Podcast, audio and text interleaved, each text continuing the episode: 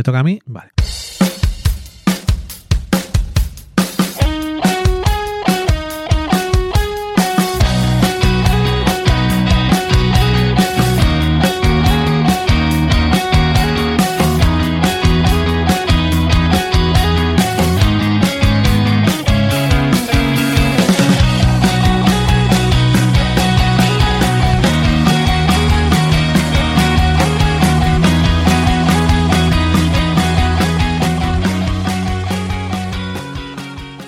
Hola a todos, bienvenidos un día más a Del Sofá a la Cocina, este programa de internet en el que hablamos de cine y de series, y los que hablamos somos dos en un reloj que somos... ¿Valen? Hola, Valen. Hola, ¿qué tal? Y yo no quiero Dani, estar en un reloj. ¿No quieres estar en un reloj? No, no. Yo es que tengo, tengo en la cabeza grabadas ciertas cosas de la infancia y los malditos relojes esos de Flicky Flack eh, lo consiguieron. No pueden decir que la publicidad no vale para cosas porque el jingle lo tengo ahí. Yo no tengo la referencia y me parece un poco mi idea del infierno, vivir en un reloj.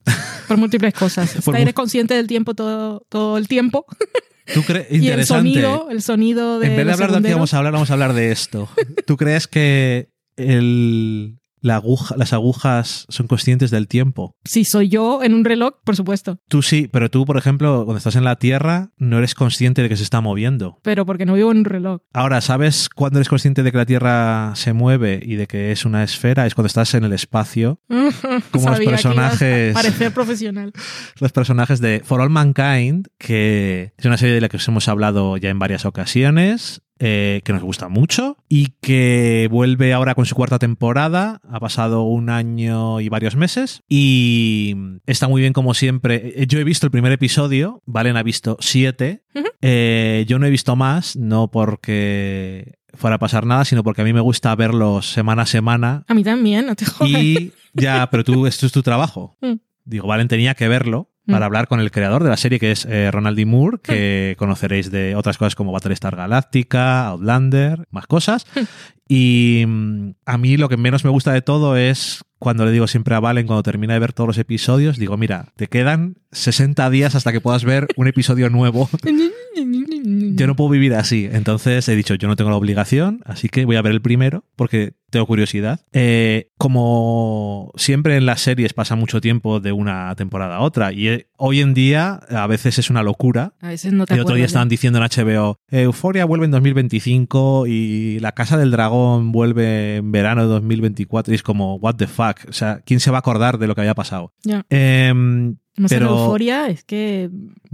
¿Cuántos años tienen ya estos adolescentes? Yo qué sé. creo tendrá que ir al futuro. espero que, espero que se hayan ido al futuro porque ya no tenían, ya no eran adolescentes. Ya, los actores, entonces por lo menos. ni bueno. sus vidas. Em, no, de eso desde luego. For All Mankind. Em, me encanta siempre que cuando empieza una, una temporada te hace el. Han pasado X años y esos Esa años es mi parte preferida de... te los relleno. O sea, me emociona cuando va a empezar, Sí, cuando voy a ver episodio nuevo. te, te lo rellena contándote las cosas que han pasado en este mundo, eh, para que sepas también qué cosas son iguales que en nuestro ¿Qué ha mundo, cambiado? eh, qué cultura popular existe, eh, ¿Qué ha pasado con los personajes? qué ha pasado con los personajes también, Porque un siempre, poco, han pasado 10 años siempre entre temporada y un poco temporada. tangencial y el primer episodio se dedica mucho también a, aparte de contarte un poco de premisa y tal, enseñarte dónde están los diferentes personajes que van a ser, me imagino, el centro. Yo hablo, soy el que más va a hablar porque soy el que Sí. menos tengo que spoilear. Y le decía yo a Vale cuando estábamos viendo el episodio, lo que me gusta a mí después de varias temporadas en una serie, un episodio de estos de dónde está cada personaje, es que me encanta, me emociono. Eh, tengo que decir que toca en personajes que pensé que no iban a volver a salir.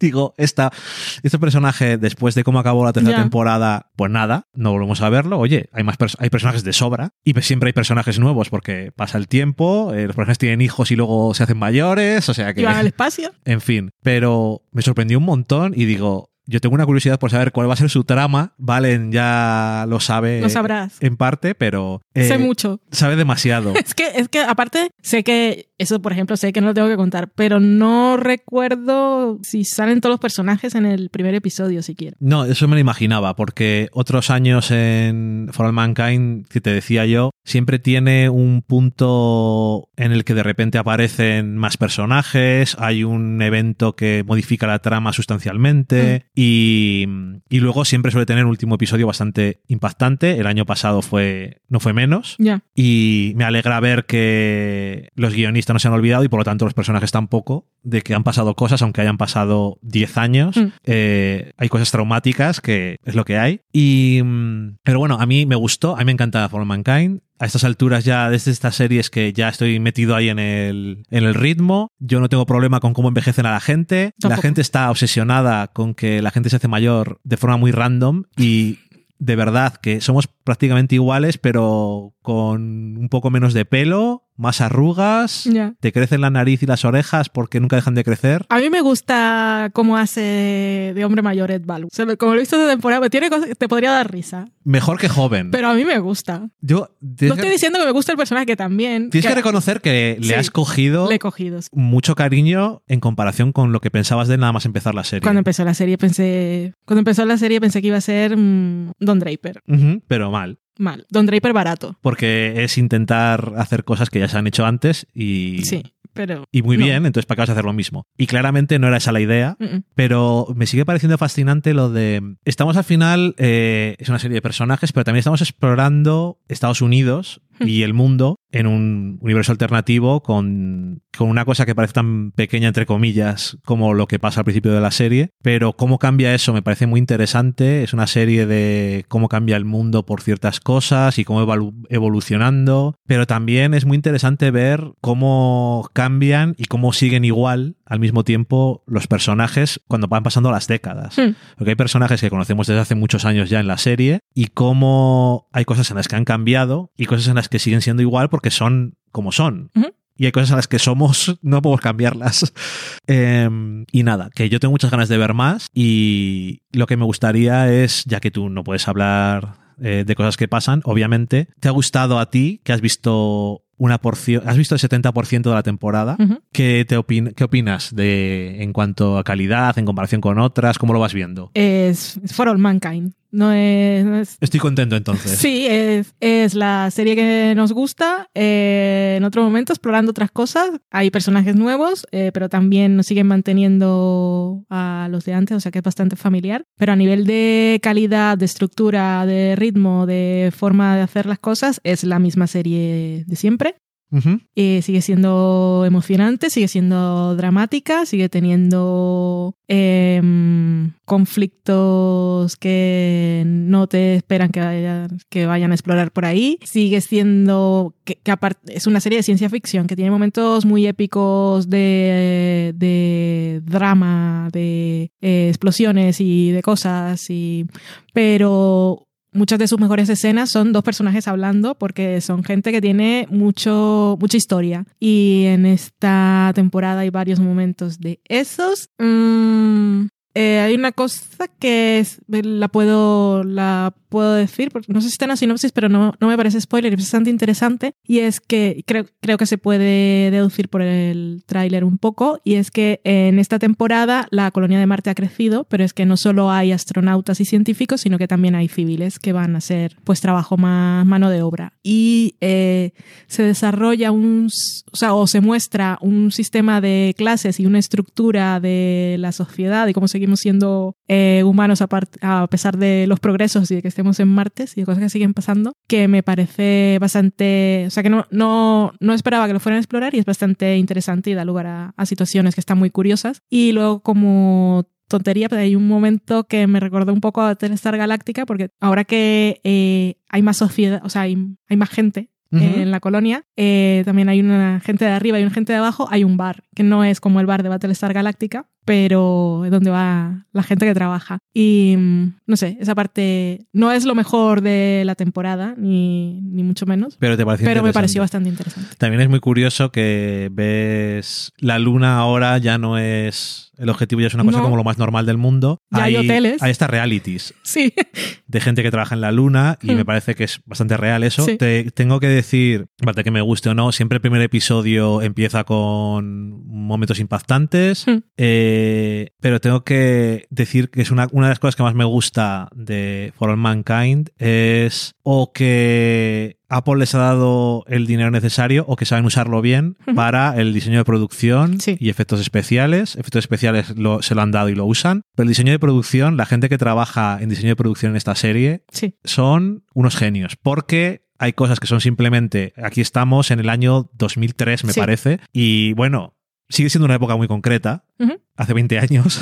Eh, parece que no, pero han cambiado mucho las cosas. Pero cómo, han cam- cómo cambian las cosas que son diferentes en esta, en esta realidad eh, alternativa, la tecnología especialmente, las cosas, obviamente Apple eh, le gusta que usar sus tablets eh, ficticias, eh, pero que está todo hecho con mucho detalle y realmente lo ves y te crees perfectamente. A veces no te das ni cuenta de que es una realidad diferente a la nuestra, porque no es como en plan llamativo. eh, oh, No, esto. a nivel de tecnología no, pero yo siempre estoy pensando precisamente después de que ves el opening, este el montaje del opening, porque estamos en 2003 y ya han pasado tantas cosas que Correcto. no han pasado en nuestra realidad y que algunas no, no que no han pasado aún, sino que no no van a pasar. igual no van a pasar nunca. Que se lo pregunté a Ronald. Moore porque dije, realmente, o sea, tu, tu idea de, de esta realidad, de esta, de esta realidad alternativa, no, historia, Ok. Le llaman Alternative History. Sí. Bueno, es- Esto, Es- cronía, es- es, es, es una realidad alternativa también, pero bueno, está Sí. basada en hechos históricos. Anyway, em, es inspiracional, o sea, realmente es optimista, Aspiracional. aspiracional, inspiracional y, Aunque no exista, me vale. y muy optimista. Porque, claro, estamos en 2003 y si nos dejamos, aparte de todo lo de que la- Estados Unidos, en lugar de invertir tanto en armas y ejércitos y guerras, ha invertido en desarrollo y ciencia, de que desde los 60 y 70 eh, había más diversidad en puestos de poder y todo, o sea, aparte de todas esas cosas sociales, eh, hay un digamos, hay un momento concreto en ese opening que tiene que ver con una película de los Oscar. Ujú. Eso que dices, eso pasó en ese momento. Dice, aparte de todo lo que pasó con. Era. Se llama Ellen, que ya no me acuerdo. La presidenta. La presidenta, presidenta gay, aparte. Eh, o sea, este mundo, o sea, cuando llegue a nuestro momento, eh, tiene que ser guay, también doloroso. y él me decía que sí, que, que una de las cosas que quiere con la serie es llegar a Loy para mostrar todo lo diferente que era, pero no solo para, para que duela, sino como que su, su idea y su sueño, su deseo es que aún podemos Ajá. llegar ahí. Sí, porque además, eh, por ejemplo, es un mundo en el que hay. eh, se han dejado totalmente de lado los, eh, los combustibles fósiles. Sí. Y es una cosa que me gusta que se aborde en el primer episodio Mm. de una forma personal, pero es hablando de una cosa que Sí, ha ocurrido. sí, Tienen sí. una forma de energía que se ha inventado y que sustituye a la energía tal y como la conoces. Por lo tanto, en cuanto al cambio climático y demás, también nos llevan Claro. décadas de ventaja. Hay un momento en el episodio que dice, ¿sabes qué es prioridad del gobierno? La salud mental. Porque lo demás está arreglado. Pero bueno, que es muy curioso. eh, y claro, con todo ese poder que hemos visto a la Unión Soviética eh, de forma tan diferente Hmm. que en nuestra realidad, la Unión Soviética sigue existiendo. sí, en 2003. Es un poco como la lo que la China es una sigue siendo eh, una, es una dictadura comunista, ¿no? Pero Mm. bueno, eh, sigue siendo comunista, es lo que quiero decir. Pero es la única Sí, el único país, la única superpotencia. Mm. Pero en esta realidad, eh, la colaboración entre Estados Unidos y la Unión Soviética es muy diferente también. entre varios. Y más países, vamos. Creo que son, lo dicen en el primer episodio, pero bueno, son siete. Sí, sí, son, bueno, todos los países, pero eh, claro, en relación a la exploración Sí. espacial y cómo ha cambiado cómo el cambiar esas prioridades hace que cambien diferentes cosas. También 2003, por ejemplo, la calidad de vídeo es muy diferente. Sí. y se nota un montón. Pero claro, han tenido que desarrollar tecnología para que la gente que está en el espacio pueda hablar con su familia y no vean un vídeo de mierda, que es lo que veían Sí. antes. Pero cuando lo veían antes, tampoco lo había en la realidad prácticamente Claro. igual tan bueno. Y no sé cómo van cambiando esas cosas. Veo que también hay tramas con personajes que han quedado con secuelas de cosas que han pasado el año anterior. Eh, todo me interesa porque ahora llega un punto en que a los personajes les tienes un cariño prácticamente a todos, los que conoces desde hace más tiempo, pues más. Sí. Y, y nada, que tengo muchas ganas de seguir viendo For All Mankind, que llegamos tarde porque nos daba pereza, no sabemos por qué, pero a nosotros nos gustó desde el principio. Si no lo habéis visto, Sí. mm, espero que no hayan sido demasiados spoilers, porque aquí hay un poco de todo, pero bueno. Bueno, pero dices así los nombres y tan random que tampoco. Luego no te acuerdas qué es lo que sueles decir tú. Se- a veces escuchas spoilers tampoco de una has dicho cosa. que nadie se ha muerto ni nada. No, pero se muere mucha gente. Sí. y no solamente por el paso del tiempo. No. Eh, nada, eso. For All Mankind está guay y nos gusta. Y Valen me ha dicho que me va a gustar continuando, así que tengo ganas de verla. Tú solo escuchaste eh, la canción del final del 7 y dijiste, esto era de la serie, pues yo estaba ahí dándolo todo yo. Que Sí. te deja ahí con su bidón. Sí, la verdad es que sí. Es una canción además muy concreta. No voy a decir nada porque no. Eso no, no es, no es un spoiler, pero whatever. No, no es un spoiler. Da no, igual. no puedes. No. Pero no voy a decir nada. Que sí, es una canción que en el momento no me pegaba con For All Mankind, pero whatever, que ahí está. Tiene musicote esta temporada, porque ya va siendo más Bueno, más que las conoces también. sí, contemporáneo. Ok, pues nada, guay. Eh, nada más. Eh, lo dejamos este, en este episodio y nos escuchamos otro día. ¡Adiós! Chao.